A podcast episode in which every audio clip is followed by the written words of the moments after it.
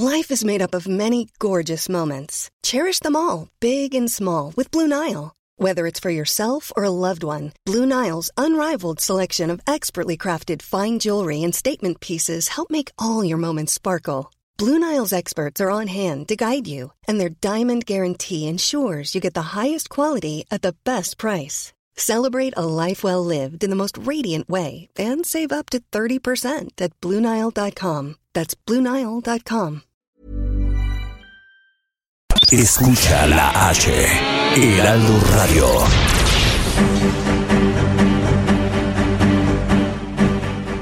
Cada noche, los expertos se reúnen para debatir, polemizar, desmenuzar a la noticia y a sus protagonistas en una mesa que saca chispas. Esto es Mesa de Opinión a Fuego Lento, bajo la conducción de Alfredo González Castro, por el Heraldo Radio.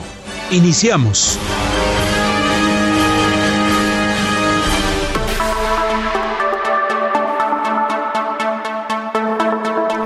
La niñez trans ha adquirido visibilidad en los últimos años a nivel internacional, arropados por un movimiento organizado de personas trans que ha reclamado el reconocimiento a una existencia digna que es deber del Estado garantizar.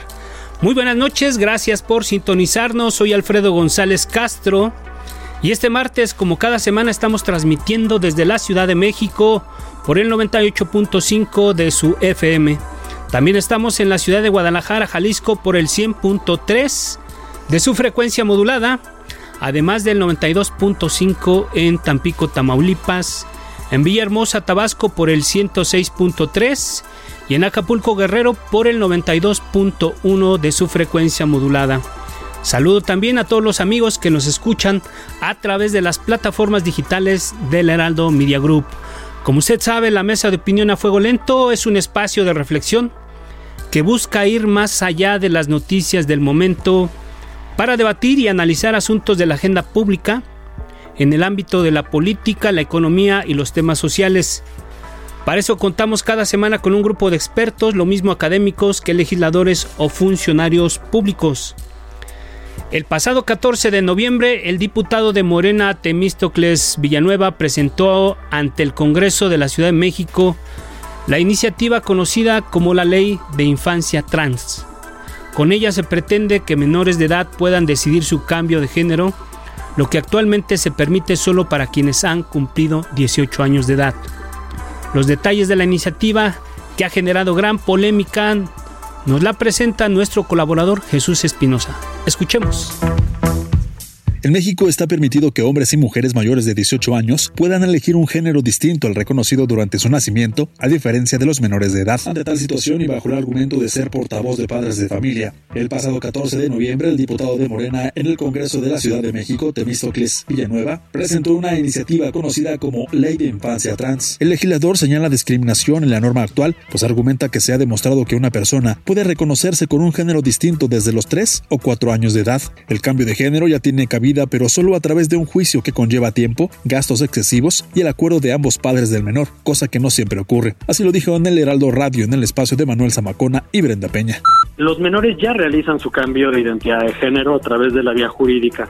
Lo único que nosotros queremos procurar con esta nueva ley es evitar que tanto la familia como el menor pasen por un proceso traumático, costoso y que además va a interrumpir su desarrollo como persona porque en la vida cotidiana cualquier niña y cualquier niño requieren identificarse en muchos trámites. Por otra parte, el diputado local del PAN, Diego Garrido, ha manifestado que esta iniciativa es violatoria de la patria potestad, pero sobre todo inconstitucional, pues legislar sobre tema civil y familiar corresponde solo al ámbito federal, por lo cual el Congreso de la Ciudad de México no tiene la facultad de hacerlo. Así lo declaró, él me lo dijo Adela. Y en materia jurídica es una reforma que es inconstitucional porque el artículo 73 de nuestra Constitución establece como facultad exclusiva del Congreso Federal, de la Federación, el reformar los códigos de procedimientos civiles y familiares. La iniciativa de ley de infancia trans generó gran controversia por lo que el pasado 19 de noviembre su debate fue retirado de la orden del día en el Congreso Capitalino. Para hablar del tema, damos la bienvenida a nuestro estudio a Paul Martínez. Peredo, integrante de la red de familias transgénero. Paul, gracias por estar con nosotros. Buenas noches. ¿Qué tal? Buenas noches. Gracias por la invitación.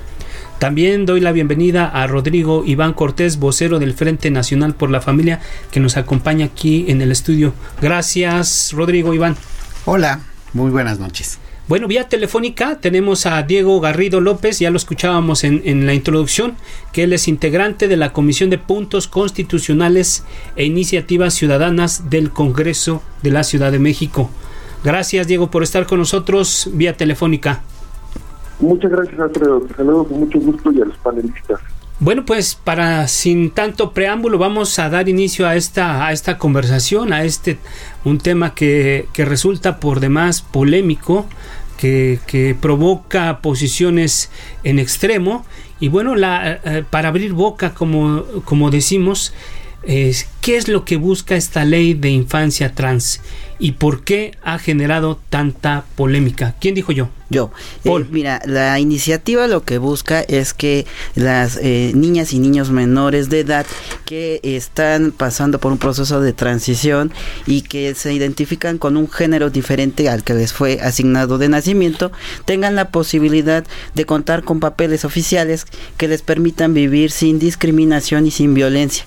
La idea es que eh, ahorita en la Ciudad de México y en algunos otros estados se permite para los adultos y la intención de esto es que no haya un límite de edad, sino que lo pueda hacer una niña, un niño o un adolescente que previamente pues ya ha pasado por un proceso eh, familiar o de acompañamiento eh, y que y que bueno que necesita estos estos papeles para poder vivir eh, de manera más plena en la escuela y en cualquier otro espacio.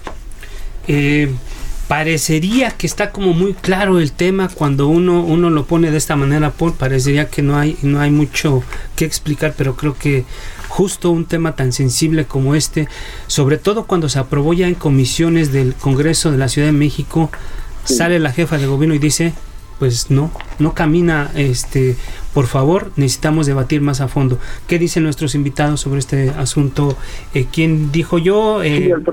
A ver, Rodrigo Garrido, vamos a tomarte la llamada. Venga, cuéntanos. Así, Alfredo. Mira, en principio eh, lo que quieren es que cualquier menor eh, pueda cambiarse de género, no establece una edad mínima para hacerlo. Dicen que desde los tres o cuatro años podrían tener la madurez para autopercibirse con otro género. Realmente nosotros nos hemos opuesto desde la fracción parlamentaria de Acción Nacional por tres puntos en particular. Mira, el primero de ellos porque es una reforma inconstitucional. Eh, la propia Constitución Federal, en su artículo 73, fracción 30, establece que es una facultad exclusiva de la Cámara Federal el expedir reglamentación, expedir una legislación única en materia procesal civil y familiar. Lo que está reformando aquí el partido mayoritario Morena es justamente el Código de Procedimientos Civiles. Entonces no tiene facultades, por más que Morena insista, por ejemplo, en legislar en materia de energía nuclear, pues no puede porque eso completa la federación. Por más que quieran legislar en materia del ejército, no pueden porque es materia de la federación. Y por más que quieran legislar en materia procesal civil, no pueden porque es materia federal. Incluso en la Suprema Corte de Justicia de la Nación, en una acción inconstitucional, perdón, una controversia constitucional, la 144 de 2017, corroboró esto diciendo que ninguna legislatura estatal, como es el caso del Congreso de la Ciudad, tiene facultades para legislar en esta materia. Entonces, el primer punto es una reforma inconstitucional por la falta de facultades del Congreso. En segundo término, es una reforma ilegal porque trastoca una institución jurídica que se llama patria potestad. Fíjate que en las comisiones, como bien comentaba, se discutían que, eh, bueno, la primera propuesta era de que cualquier persona, no solamente los padres, sino cualquier persona, podría llevar a un menor y cambiar de género en el registro civil y administrativo, es decir, con un cambio de papel simple y llanamente sin ningún estudio. Logramos convencer a Morena de que esto era ilegal porque ni modo que un familiar lejano, un vecino o un desconocido llevara a un menor y le cambiara el género. Entonces retiraron esa parte de la propuesta, pero insisten en que lo puede hacer al menos uno de los padres que acompaña al menor. Y esto, evidentemente, como te digo, trastoca la institución jurídica de patria potestad, porque esa patria potestad se ejerce de manera conjunta, es decir, papá y mamá de manera conjunta y no individualmente pueden realizar cualquier trámite legal de sus hijos. Entonces ellos proponen, insisten en esta propuesta en que con el solo acompañamiento de uno de los padres, incluso con el desconocimiento del otro o con la oposición del otro de los padres, podrían cambiarle el género a un menor. Y esto evidentemente viola un derecho del menor que es el derecho de que sus padres, padres y madres, puedan vigilar lo que compete a su esfera jurídica, ¿no? Y en tercer punto, lo que vemos es que se violenta el interés superior de la niñez en materia de que el Estado tiene un estado de protección justamente de mayor rigor para con los niños. Ok, diputado Diego Garrido, dejemos ahí tu primera intervención y vamos a darle la palabra a Rodrigo Iván Cortés, que él es vocero del Frente Nacional por la Familia. Eh, Rodrigo, ¿cuál es tu postura sobre esto para, para arrancar tu primera intervención? Sí, yo creo que hay que preguntarnos este tipo de iniciativas, de dónde vienen, a dónde van y qué tipo de impacto pueden tener en la sociedad y sobre todo en los niños. Entonces, para abordar el primer punto, ¿de dónde vienen? Vienen de una cuestión ideológica. Y esencialmente la ideología transgénero eh, sostiene que las personas pueden nacer en el cuerpo equivocado. Es decir, que puede haber un hombre atrapado en un cuerpo de una mujer y una mujer atrapado en un cuerpo de hombre. Esto sencillamente no es verdad. Los seres humanos corresponden a un ámbito natural. En ese ámbito natural vemos que en la naturaleza la reproducción es la regla. Es decir, ahí podemos ver que los seres humanos se presentan en dos modelos y nada más dos modelos, porque si le metemos creatividad a esto, nos desapegamos de la ciencia y nos vamos a la pura ideología.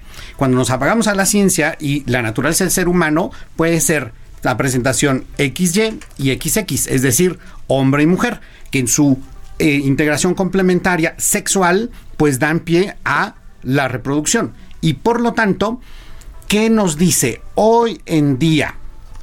El Manual Diagnóstico y Estadístico de los Trastornos Mentales, conocido como DSM-V, lo que nos dice es que la mayoría de las personas tienen congruencia entre su sexo biológico, desde su fecundación, y lo que es llamado actualmente identidad de género, es decir, cómo se autopercibe o se siente. Y aquí es donde viene el trastorno, la disforia de género. La disforia de género, por el contrario, implica que hay una incongruencia entre su sexo y con el cómo se autopercibe. Estos trastornos de no correspondencia no son solo en este tipo de cosas, también hay personas que tienen una disforia en el sentido de que creen que no tienen una cierta extremidad y eh, pues resultaría un tanto absurdo que le digamos a una persona que tiene esta disforia, esta incongruencia, ah, bueno, como tú sientes que te falta el brazo, pues vente, te ayudamos amputándote el brazo. Entonces, de entrada, yo creo que esto tenemos que atenderlo con argumentos de ciencia. Inviable para ti una iniciativa de este tipo pues sería equiparable a abuso infantil. Ok, vamos a dejarlo ahí. Rodrigo Iván, eh, que es vocero del Frente Nacional por la Familia, y vamos a saludar a Temístocles Villanueva, que es el autor de esta polémica iniciativa, presidente de la Comisión de Derechos Humanos del Congreso de la Ciudad de México, que nos acompaña vía telefónica. Diputado, buenas noches, ¿cómo estás? Hola Alfredo, muy buenas noches, gracias por la invitación. Eh, me da mucho gusto poder participar en esta mesa, en esta mesa de debate, aunque me da mucha pena y mucha lástima escuchar eh, los argumentos del representante del Frente Nacional por la Familia, que parecen argumentos de hace 20 años, sigue creyendo que la eh, condición de las personas trans es una enfermedad mental. Eso ya quedó descartado por la Organización Mundial de la Salud desde hace dos años, que fue retirado de la lista de enfermedades mentales. Y bueno, pues por supuesto que la iniciativa tiene como finalidad eliminar un requisito que resulta discriminatorio para un sector de la población muy amplio, que son las niñas, niños y adolescentes trans. Eh, recordemos que la transexualidad, contrario a lo que dice el representante del Frente Nacional por la Familia, es una condición humana, es uno de los componentes de la sexualidad. Son cuatro componentes eh, los que constituyen la sexualidad de una persona. La orientación sexual, la identidad de género, la expresión de género y el sexo. El sexo es la forma en la que eh, al nacer se expresa nuestro cuerpo. Esto no quiere decir que el sexo siempre deba corresponder con el género. El género en algunas ocasiones no corresponde con el sexo y eso se le conoce como transgeneridad. Bueno, pues yo te escucho y creo que hay mucha claridad en el tema, eh, diputado Villanueva, pero ah, em, cuando la jefa de gobierno sugiere que, que, se, que se detenga el proceso legislativo, quiere decir que desde el gobierno central tampoco están tan convencidos de, de la iniciativa. ¿Cuál es tu postura sobre esto en particular? No, es así. Yo, yo quiero comentar que esto no es así. La jefa de gobierno, de manera muy responsable, hizo un comentario llamando al Congreso eh, a fortalecer el dictamen que ya se votó por una mayoría importante que logra el avance en cuanto a este derecho, el derecho de las infancias trans. Lo que ella nos solicitó fue eh, acudir a las instancias que tienen mayor autoridad moral en el tema, como puede ser la Comisión de Derechos Humanos de la Ciudad de México, como UNICEF.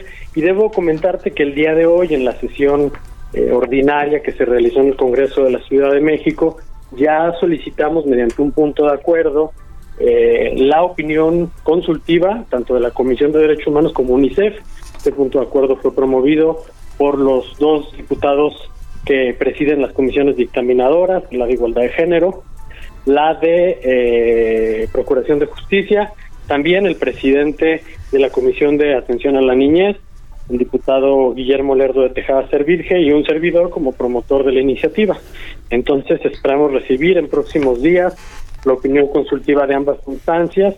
Vamos a seguir debatiendo en todos los espacios que nos lo permitan este tema.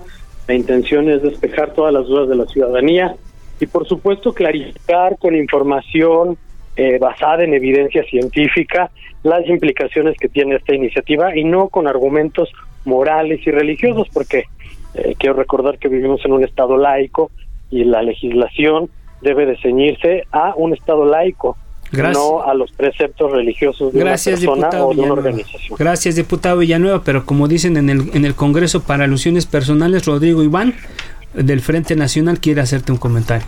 Yo, pero yo quisiera que los demás de diagnóstico eh, y estadístico- integrantes de la mesa pudieran hablar, porque quiero escuchar los argumentos de todos, no solamente de él. Va a ser así, va a ser así. Vamos a, Vamos a a, conversar. tener tiempo. Así que yo creo que hay que entender la ciencia y hay que entender lo que está vigente y ver qué nos dice la realidad. Y lo que nos dice la realidad, acorde a lo vigente del Manual Diagnóstico y Estadístico de los Trastornos Mentales DSM, es que hasta un 98% de niños con disforia de género, que es esta confusión en donde no hay una correspondencia entre la autopercepción y su realidad natural sexuada, y hasta un 88% de niñas con género confuso o de disforia aceptan finalmente su sexo biológico tras la pubertad. Quienes tratan de promover la ideología transgénero, lo que quieren hacer es meter bloqueadores hormonales para reasignación de sexo que les van a generar empíricamente hablando, y estamos hablando de datos concretos, en el caso de lo estudiado en el lapso del 2013 al 20 de junio del 2019 en Estados Unidos tras la aplicación de los bloqueadores hormonales, estamos hablando de más de 40 mil eh, casos adversos y más de 6.370 muertes. A ver, ¿De va- qué vamos- estamos vamos hablando cuando vamos tratamos de mover vamos- estas cuestiones? A ver, Paul Martínez, Sí. adelante. Mire, en las actualizaciones de los manuales, que además son el DCM5 y el 100 Así es. número 10, que ya están este, ajustados a, quitar y retirar estos términos patologizantes, y también se retiró el término disforia, porque inició diciendo que las personas trans vivimos en cuerpos equivocados. Este discurso se utilizó mucho tiempo, Pero en la actualidad el discurso dice que los cuerpos no están equivocados. Las asignaciones de género se hacen de nacimiento y a nadie le preguntan qué género quiere vivir o con cuál se quiere identificar. Las personas trans lo que viven es no sentirse de acuerdo con el género, no con los cuerpos. La iniciativa de ley no está buscando dar permiso para que la gente utilice modificaciones hormonales o cirugías. Esto no tiene nada que ver. Aquí solamente se está hablando de nombres de las personas para que puedan transitar sin discriminación y sin violencia. Son los papeles cotidianos que cualquier persona requiere. Ahora, en, cuanto a estadísticas, bueno, lo que sí sabemos y por lo menos lo podemos decir de otras organizaciones que dicen que las personas que no pueden vivir plenamente su identidad de género son más propensas a tener intenciones de suicidio. Y esto estamos hablando de menores de edad y adolescentes, que en población LGBTI, la población trans es la que más intentos de suicidio puede tener y la que en ocasiones lo puede conseguir. ¿Qué es lo que estamos buscando? Es que una persona simplemente se pueda vivir plenamente con documentos, nada más. Aquí nadie está hablando de, modificaciones ni de utilización de hormonas. Ok, gracias Paul. Pues, pues es un tema no fácil, pero bueno, vamos a invitar también a nuestros radioescuchas a participar a través de nuestras redes sociales en Twitter, arroba el heraldo-mx y mi cuenta personal, arroba Alfredo Les, en Facebook, arroba Heraldo, el Heraldo de México. Y bueno, pues la pregunta que yo haría a nuestros radioescuchas, ¿usted permitiría que su hijo menor de edad cambiara de sexo cuando está identificado? Y bueno, pues ahí dejamos la, la pregunta. Y también este error, entre comillas, de la naturaleza, como se ha llamado al trastorno de identidad de género, ha tenido casos en varias partes del mundo. Vamos a escuchar esta pieza que preparó nuestro colega Gerardo Villela del Noticiario Capitalino y regresamos para seguir conversando sobre el tema.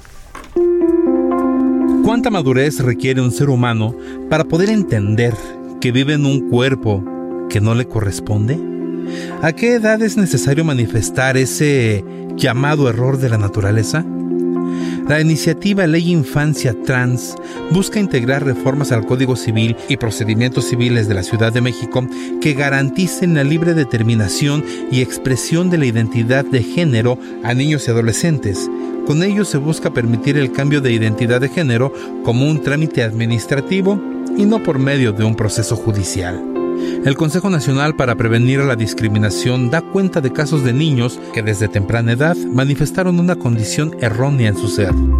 Jazz Jennings es una niña defensora de los niños transgénero. A los 5 años se le diagnosticó trastorno de identidad de género y fue entonces cuando comenzó la transición de masculino a femenino. Entonces dio inicio su vida como la niña que hoy es. Coit Mathis es una niña de 6 años, pero a los 18 meses de vida se identificó como niña. Desde que comenzó su transición, la pequeña fue reconocida en su pasaporte como mujer ante el estado de Colorado. En Argentina, la ley permite el derecho a ser identificados por su nombre y el género en el que se define el individuo. Luana, de 6 años, es la primera persona transgénero que cambia su identidad bajo esta ley. Su solicitud fue aprobada para cambiar su nombre en su tarjeta de identidad y acta de nacimiento. En 2013, Warren Kaufman salió al público como un niño transgénero. Su madre explicó que a los cuatro años su entonces hija deseaba usar ropa de niño y preguntaba, ¿cuándo podré ser un niño?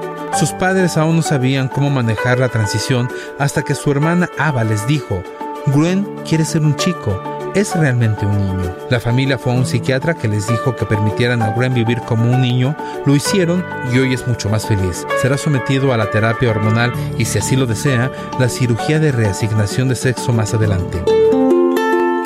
Las personas transgénero expresan su identidad de género de maneras diferentes. Algunas personas utilizan su vestimenta, comportamiento y gestos para vivir según el género que se sienten. Otros toman hormonas y pueden someterse a una cirugía para transformar su cuerpo con el fin de que coincida con su identidad de género. Generalmente las personas transgénero rechazan el entendimiento tradicional de género dividido entre masculino y femenino y se identifican solo como transgénero, intergénero, de género fluido o de otras formas.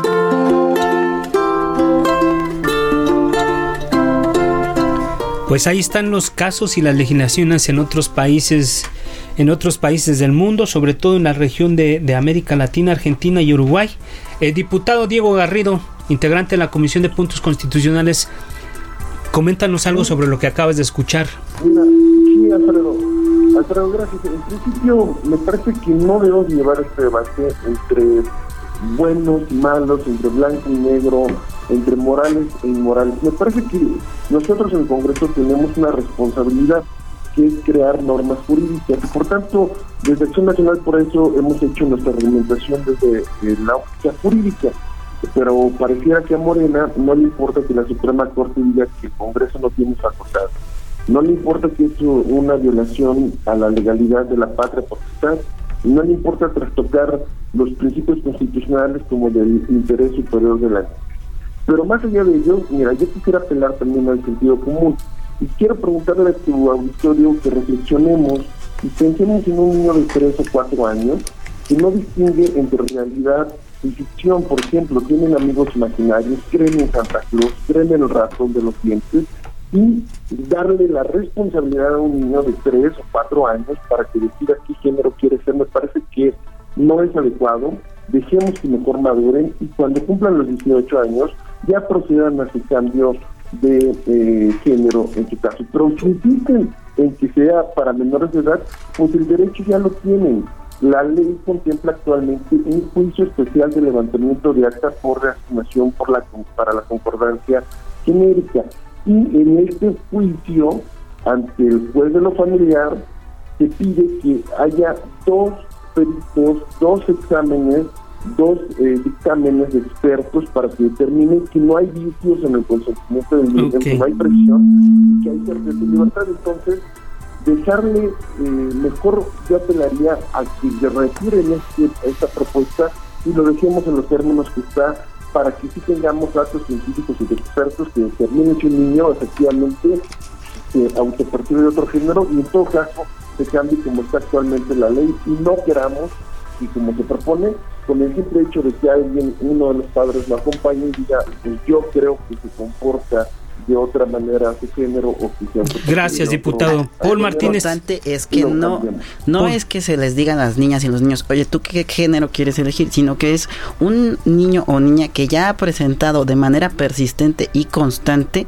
eh, y manifestado que no se identifica con el género que le asignaron de nacimiento. Esto no es un asunto que ocurre de repente, no es, no es que amanecieron así y no tiene nada que ver con esto que mencionaban de creencias en, seres fantásticos. O las niñas y los niños tienen los pies sobre la tierra, saben eh, quiénes son sus padres, o sea, saben eh, en qué día viven, saben a qué escuelas van, o sea, sí saben muchísimas cosas y por supuesto que este, este asunto se ha colocado como si fuera cualquier persona. No, no, es cualquier persona. Son niñas y niños que ya han hecho eh, a saber a sus mamás y papás que no se identifican en el, en el género que les asignaron. Y que además han llevado a cabo ya procesos de acompañamiento, ya sea psicológicos o sexológicos. No llegaron de repente. Lo que se les quiere ahorrar son estos procesos justamente de juicios en donde además va a llevarse tiempo, en donde además hay gastos. Y la idea no es esa. La idea es que esto sea más simple y más sencillo para las niñas y los niños y también para las mamás y los papás. Ahora, hay que hay que corregir es que no cualquier persona lo puede hacer, sí tiene que ser uno de los tutores. No, nos decían hace rato, cualquiera va a llegar con el niño o la niña, no es así, no es así, tiene que ser uno de los tutores. Ok, vamos con el diputado Temístocles Villanueva. Venga, diputado. Muchas gracias, Alfredo. Eh, yo quisiera hacer una acotación a la pregunta que realizaste hace un momento al auditorio que nos escucha. Tú preguntabas eh, si usted estaría de acuerdo o no con que su hijo decidiera cambiar su, eh, sexo. Y, y, quiero hacer el comentario porque lo que estamos promoviendo no es el cambio de sexo, es el cambio de género. No estamos nosotros promoviendo que los niños sean sometidos a tratamientos ni hormonales ni clínicos. Gracias por la precisión, diputado. De sus cuerpos. Es simplemente el tema de género. Este es un tema relevante porque genera la preocupación de una parte de la ciudadanía de que a partir de esta ley que se que se tendrá que aprobar, eh, pues los niños puedan acceder a este tipo de tratamientos y no es así, eso le corresponde a los consejos de salud que a través de las NOM son los que regulan el tipo de tratamientos que una persona recibe. Ahora, quisiera también responderle, por supuesto, al diputado Diego Orlando Garrido, que dice que es inconstitucional la iniciativa. Lo que pasa es que él alude a una modificación a la Constitución, el artículo 73, que establece eh, en materia procesal, civil y familiar que es legislación exclusiva del Congreso de la Unión.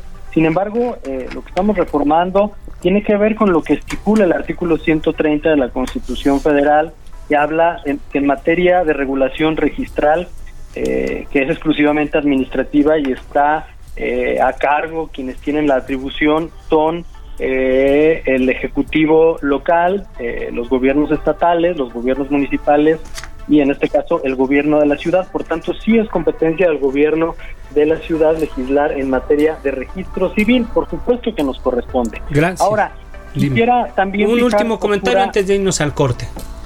Diputado, Quisiera adelante. de- un último comentario. Eh, fue publicado apenas eh, este mismo mes, el 19 de noviembre, un estudio de la Universidad de Washington que asienta que los niños transgéneros se identifican con su género tan fuertemente como los niños que no son transgénero. La ciencia está cada vez más avanzada en este tema. Es el estudio más grande realizado en la historia de la humanidad y eh, se identificaron 300 niños transgénero, 300 niños cisgénero y 200 niños que no tenían su género definido para realizar este estudio. Fue apenas publicado por la Academia Americana de Ciencias. Ah, eh, vale la pena echarle un ojo porque Bueno. todos los mitos y tabús Ahí que podemos escuchar se caen con este estudio. Al aire tu recomendación, diputado. Vamos a un corte y regresamos eh, con estos puntos de vista sobre, que hay sobre este tema polémico. Regresamos.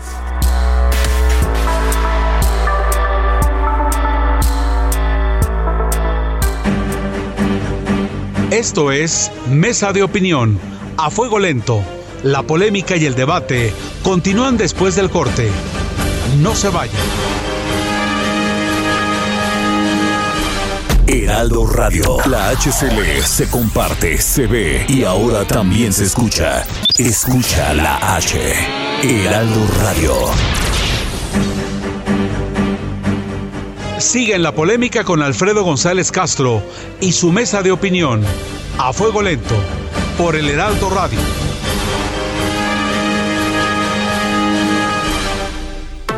Volvemos a la mesa de opinión a fuego lento. Agradecemos que estén con nosotros Paul Martínez, que es representante de la red de familias transgénero, así como Rodrigo Iván Cortés, vocero del Frente Nacional por la Familia. Vía telefónica tenemos al diputado Temístocles Villanueva de Morena y al diputado del PAN Diego Garrido López. Pues antes de seguir avanzando con este con este tema muy muy muy importante, un debate muy muy álgido, eh, quiero presentarles también el testimonio de Emilia. Ella es madre de un menor, eh, un menor trans. Emilia, buenas noches, gracias por estar con nosotros. ¿Cuál es la Buenas experiencia? noches, gracias por la invitación. ¿Cuál es la experiencia que tiene usted, eh, que ha vivido? Que eh, evidentemente vamos a guardar la, la identidad de su de su hijo, pero cuéntenos qué, qué experiencia ha tenido usted en todo este trance, en este todo todo este trámite, todo esta la vida de, de su hijo. Bueno, creo que eh, eh, la nuestra es una eh, experiencia que al final de cuentas después de conocer a muchas, muchas familias eh, con niños transgénero nos damos cuenta que es una experiencia muy universal. eh, y que pues nos, nos hace ver claramente que pues esto no es una cuestión que ninguno de nuestros hijos se haya inventado, ¿no? Y además pues después de informarnos entendemos muy bien que es eh, una cuestión de la diversidad humana, ¿no? Eh, desgraciadamente hay mucha ignorancia y pues nosotros también eh, cuando eh, inicialmente eh, nuestro hijo nos pidió eh, cambiar su nombre, que fue una de las primeras manifestaciones más explícitas eh, que tenía que ver con su con su necesidad de expresar una identidad distinta a la que le asumíamos todos, eh, pues nosotros lo que hicimos fue, eh, esto sucedió cuando él era pequeño, no acababa de cumplir los ocho años, Ocho y nosotros hicimos lo que creo que cualquier padre responsable hace en esas ocasiones, cuando te enfrentas a una cuestión pues por más desconocida, ¿no? Te informas, te pones a leer, tratas de entender, eh, lo digo yo como una persona que toma decisiones racionales, tratas de entender la ciencia que hay por detrás y bueno, nos dimos cuenta que eh, al final de cuentas algo que nosotros no conocíamos que era que la identidad de género se desarrolla a una edad muy temprana, eh, era la explicación de por qué nuestro hijo tan tempranamente nos decía, ustedes me asumieron niña, pero eh, no soy una niña, soy un niño. eh, y como tal quiero que me entiendan, eh, que me nombren y que me traten, ¿no? Creo que una de las primeras cosas que las familias con menores trans aprendemos, desgraciadamente, cuando nos estamos informando sobre el tema, son las estadísticas terribles sobre eh, la, em, el impacto tan fuerte que tiene la discriminación y la falta de entendimiento en la sociedad en la salud mental de nuestros hijos. Y creo que eh, también aprendemos muy prontamente, y eso está totalmente eh, respaldado con ciencia, que cuando un menor transgénero se le apoya de parte de la familia, su desarrollo es eh, totalmente paralelo al de un menor no transgénero, cisgénero. Eh, parte de ese apoyo que uno aprende pronto se le tiene que otorgar al niño, es apoyarle a hacer esta transición social, que es, al final de cuentas, aunque se oye muy complicado y espanta a mucha gente, es una cuestión pues, bastante simple desde otro punto de vista, que es cambiar el nombre, los pronombres de, del niño. En el caso de mi hijo, pues él ya tenía una expresión de género de lo que se considera típicamente masculina y pues fue más bien la cuestión de cambiar su nombre, ¿no? Su nombre y los, los pronombres que usaba. Emilia, pero Eh, Emilia, de nuevo, esta fue pero una sí, decisión, yo creo que es súper importante, a mí me pesa terrible escuchar las opiniones eh, que se están eh, manifestando aquí, como si nosotros, eh, las familias, estuviésemos manipulando a, estos pequeños o sobre todo tomando una decisión a la ligera, ¿no? Es una decisión complicadísima y creo que a cualquier familia que ustedes consulten, eh, yo les puedo garantizar que todos hemos pasado por este proceso de informarnos, de consultar con especialistas, de pensar las cosas. Es una decisión sumamente informada, no es una decisión a la ligera y pues mucho menos es una decisión que nos parezca como eh, por gusto o por capricho, ¿no? Finalmente uno entiende muy bien que la población, eh, la comunidad transgénero sigue siendo una comunidad sumamente marginada, vulnerable y violentada. Entonces, por Dios, creo que a ningún padre se le ocurre por capricho hacer que su hijo, su hija pertenezca a una comunidad que sigue siendo tan marginada. eh, eh, doña Emilia, doy- Les escuchamos y caminamos con ellos porque entendemos que esta es la recomendación de los especialistas en cómo apoyar a estos niños para que su salud mental sea óptima y no tenga las consecuencias terribles de intentos de suicidio, de depresión y de ansiedad que vemos en las estadísticas.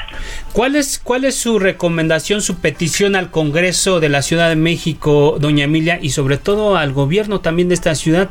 que existen dos posturas encontradas y creo que no han entendido de un lado y del otro cómo resolver esta situación.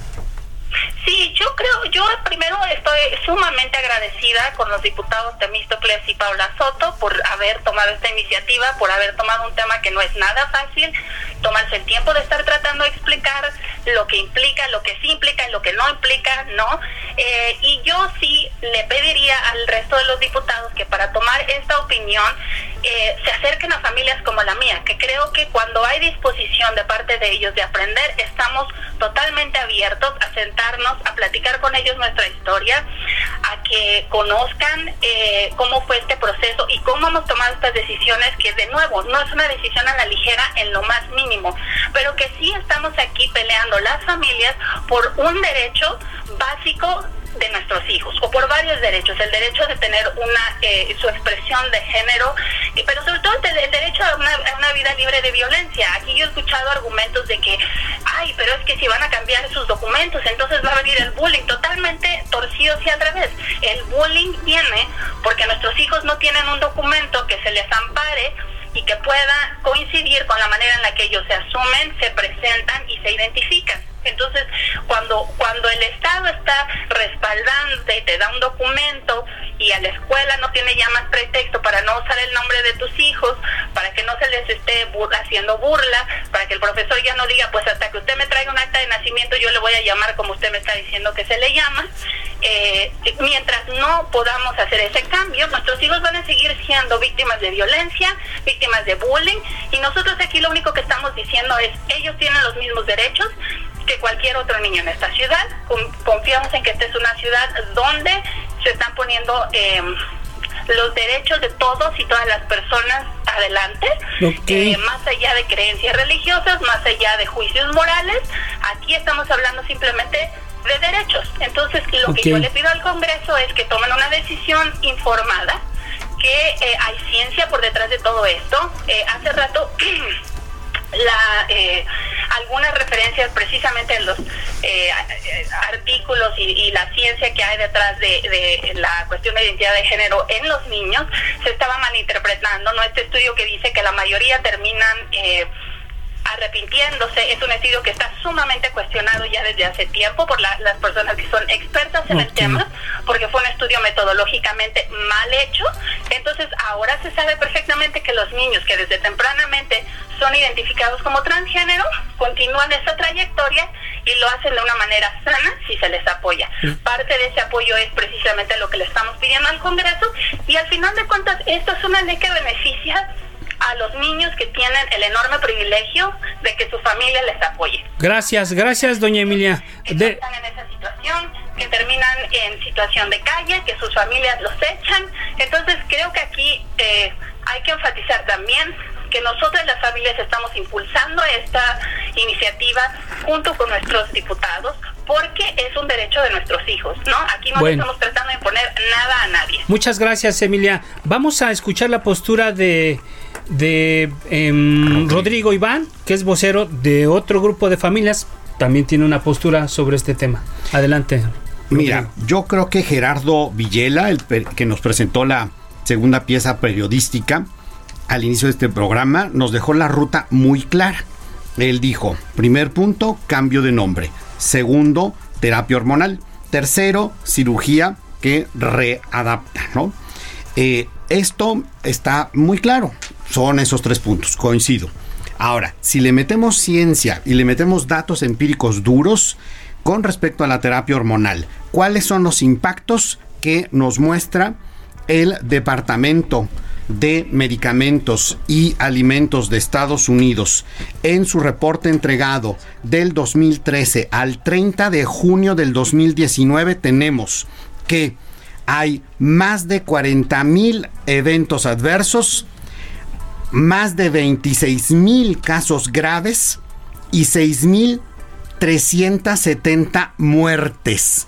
Y para acabar con esto, si le metemos el tercer punto de cirugía, vemos cómo las tasas de suicidio son 20 veces mayores entre los adultos que utilizan hormonas cruzadas y sufren cirugía de reasignación de sexo, incluso en países que tienen un apoyo enorme de la comunidad LGTB, como es Suecia. Por lo tanto, los datos duros el impacto que esto tiene no son enchiladas, son vidas, es salud y es algo terrible lo que se pretende hacer. Gracias. Estos, datos son muy interesantes los de otros países, pero también aquí en México tenemos experiencias. La red de familias trans, que además está conformada por organizaciones de la sociedad civil y familias con personas trans y personas trans que también son eh, adultas, eh, tienen otras experiencias. Tenemos otras experiencias. Y aquí no estamos datos. No estamos hablando de, de ahorita de utilizar hormonas ni cirugías. Esto no se está planteando. Estamos hablando únicamente de los cambios de nombre. De pasar de un trámite judicial a un trámite administrativo. El asunto de cuando se utilizan estas otras herramientas son las que se proponen para algunas personas. No son imposiciones ni tienen que ver con el cambio de papeles, porque además también existe ahorita la posibilidad del juicio y a partir del juicio pues habrá quien decida que es la ruta que quiere seguir pero esto no es lo que estamos hablando. Aquí solamente son los puros documentos y ya la persona trans decidirá si requiere o no requiere estos tratamientos, porque esto también se le tiene que consultar. Gracias, Paul. Vamos con los con nuestros diputados que están vía telefónica. Diputado Temístocles, eh, de todo lo que has escuchado, ¿qué nos puedes comentar? Diputado. Bueno, si no está en la línea, que al parecer ya no está en la línea, vamos con el diputado Diego García. Temístocles. A la orden. Sí, muchas gracias. Te, comentaba. Quisiera decir, Venga. Sí, quisiera, quisiera hacerle una sugerencia al representante del Frente Nacional por la Familia. Está muy preocupado por el tema de las hormonas. Ese debate se da en COFEPRIS, ese debate se da en las instancias que regulan los medicamentos. Nosotros los legisladores tenemos la responsabilidad de atender realidades sociales. Las infancias trans son una realidad social y entonces tenemos que otorgar derechos. Y hablando de derechos, la ley de derechos de niñas, niños y adolescentes de nuestra ciudad ya reconoce en su artículo 18 el derecho a la identidad a la identidad de las niñas y niños. Y lo que dice es que las autoridades están obligadas a acreditar y restablecer la identidad de niñas, niños y adolescentes. Entonces, ese artículo se ajusta en la ley de identidad de infancias trans y al mismo tiempo el artículo 36 de esta misma ley que nos habla del derecho a la no discriminación establece la no discriminación por identidad de género. Por tanto, la propuesta que estamos impulsando se asienta ya en las leyes que rigen a nuestra ciudad en materia de derechos de la infancia y justamente el temor que se genera tiene que ver con no entender que los niños, las niñas y los adolescentes son personas sujetas de derechos. No es que los padres tengan por encima de ellos el poder de decidir, es que esas niñas, esos niños y esos adolescentes pueden ya decidir sobre su identidad, que es un derecho humano básico. Gracias, diputado. Eh, diputado Garrido, eh, ¿qué has escuchado? Cuéntanos. Muchas gracias, muchas gracias, Pedro. Miren, yo quisiera que tu auditorio comprenda la gravedad de lo que se plantea. Miren, Morena plantea que tu pareja puede cambiar el género a tu hijo de hombre a mujer o viceversa sin tu autorización o a tus espaldas. Eso es lo grave que plantea Morena. Morena plantea que se le cambie a los niños de 3 o 4 años su género sin que se solicite un dictamen científico o una intervención de expertos, solo con el hecho de presentarlo al registro civil y cambiarle y pedir el trámite de cambio. ¿El aval no sería suficiente el aval de los padres de familia, diputado? Me parece que no, porque hay un principio constitucional que se llama interés superior de la niñez, en donde justamente esta población es vulnerable por su capacidad de eh, desarrollo físico, emocional y su toma de conciencia de los actos jurídicos y los actos en general que realiza. Por eso nosotros aquí la pelea que estamos dando es en favor de la niñez, en favor de la infancia, porque no se puede utilizar a los niños como botín político y como rehenes de una agenda de género que evidentemente que los adultos la tienen y la pueden hacer cuando ya tienen la mayoría de edad, pero con los niños esperemos a que tengan la mayoría de edad. mira, nosotros como diputados tenemos la facultad, tenemos la obligación de generar leyes generales, abstractas y personales que tengan efectos generales y no legislar casísticamente.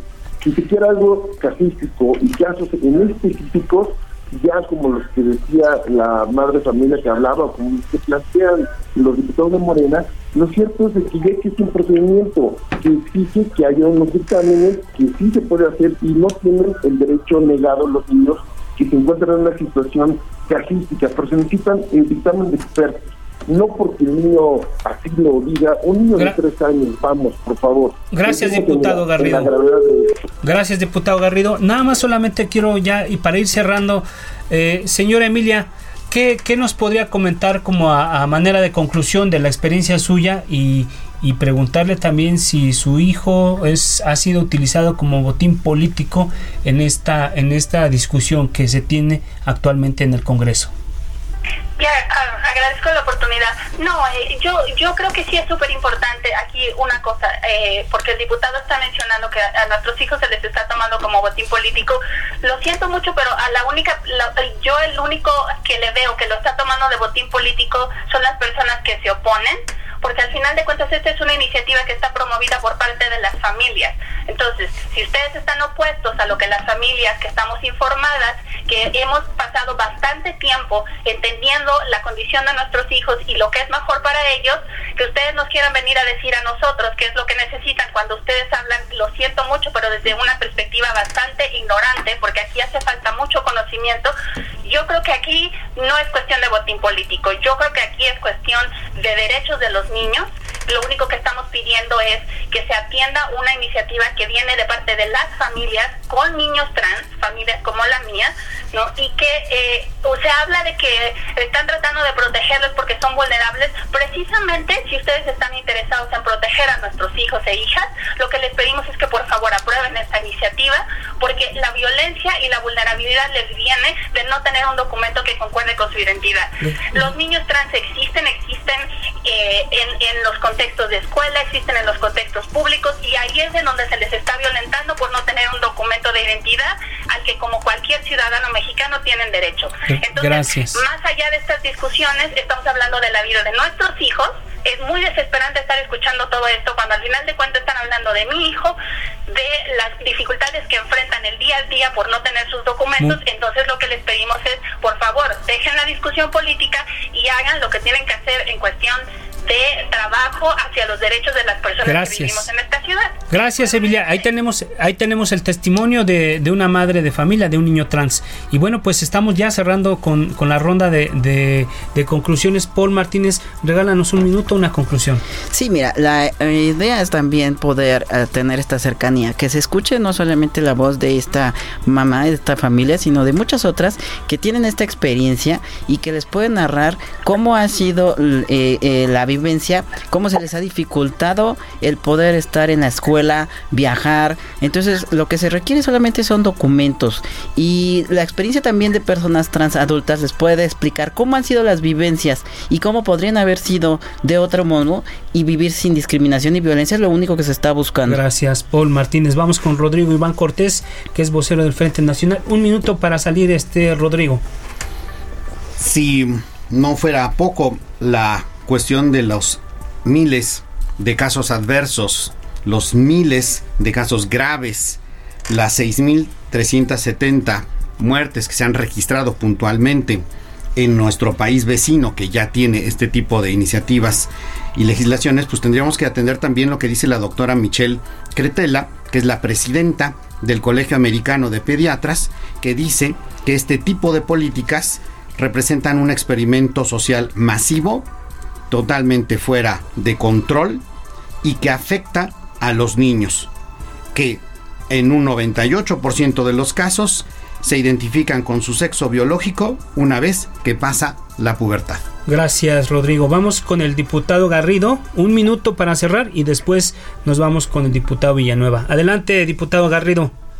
Gracias. Insistir en que no el Congreso local no tiene facultades para legislar en esta materia de procedimientos civiles y familiares se está vulnerando la patria potestad porque no permiten que los dos padres puedan intervenir en este procedimiento, sino que con uno solo que lo haga sería suficiente. No se piden eh, dictámenes o intervención de expertos, sino simplemente con llevar a un niño. Es gravísimo y por eso seguimos defendiendo a la infancia en la ciudad. Muchas gracias, diputado Garrido. Eh, vamos con el diputado Temístocles Villanueva para cerrar un minuto y corriendo, diputado. Gracias, tú eres el autor de la iniciativa. Y así es, el Congreso de la Ciudad de México no cejará en la lucha por el reconocimiento de los derechos humanos. Nuestra ciudad es orgullosamente vanguardia en el avance y reconocimiento de los derechos de todas las personas, sin discriminación. Con todo y las cifras que utiliza el Frente Nacional de la Familia, cifras alteradas, por supuesto, porque Son a pesar ciertas, de que la Academia se pueden confrontar y las estamos subiendo a nuestras redes que la sociales. identidad de género suele desarrollarse desde los tres años, el señor utiliza cifras falsas. cifras No son científicos falsas. Que no existen en la Academia Americana de Pediatría. Están en nuestra página de, Morena nos internet y en nuestro Facebook. Todo mundo lo puede corroborar. que están en contra del reconocimiento de los derechos humanos. Y en ese sentido, por supuesto, que mantendremos la defensa de la iniciativa, que pronto será votada en el Pleno y respetará, aprobará y luchará en contra de la discriminación hacia las infancias trans. Gracias, gracias a todos. gracias diputado Villanueva. Pues gracias a, a todos nuestros invitados. En realidad es un, un debate que ya tiene algunos días dándose y, y vamos a, a ver cómo, cómo evoluciona. Pero como por ahí decía un filósofo que en este momento no me acuerdo, nunca es demasiado tarde para tener una infancia feliz. Y yo creo que todos los que estamos en, este, en esta mesa tenemos una responsabilidad. Los invito, bueno, pues llegamos al fin, al fin del programa, los invito para que nos acompañe este jueves a las 10 de la noche también a la mesa de opinión en coproducción con la silla rota. Y bueno, pues no me, no me resta más que agradecer a, quienes hacen posible este espacio.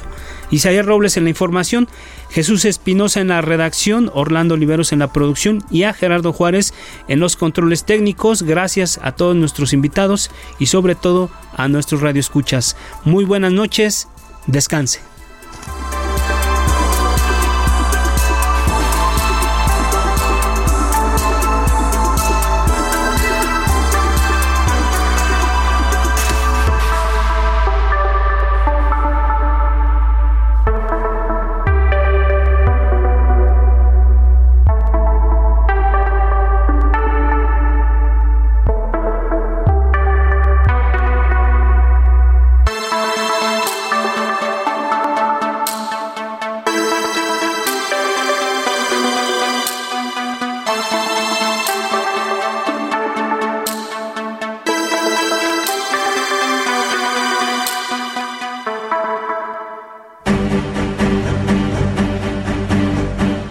Alfredo González Castro le espera el próximo jueves para que junto con los expertos analicen la noticia y sus protagonistas. Esto fue Mesa de Opinión, a fuego lento, por el Heraldo Radio, con la H que sí suena.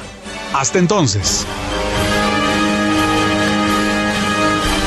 Heraldo Radio. La HCL se comparte, se ve y ahora también se escucha. Ads barging into your favorite news podcasts? Good news. Ad-free listening is available on Amazon Music. For all the music plus top podcasts included with your Prime membership.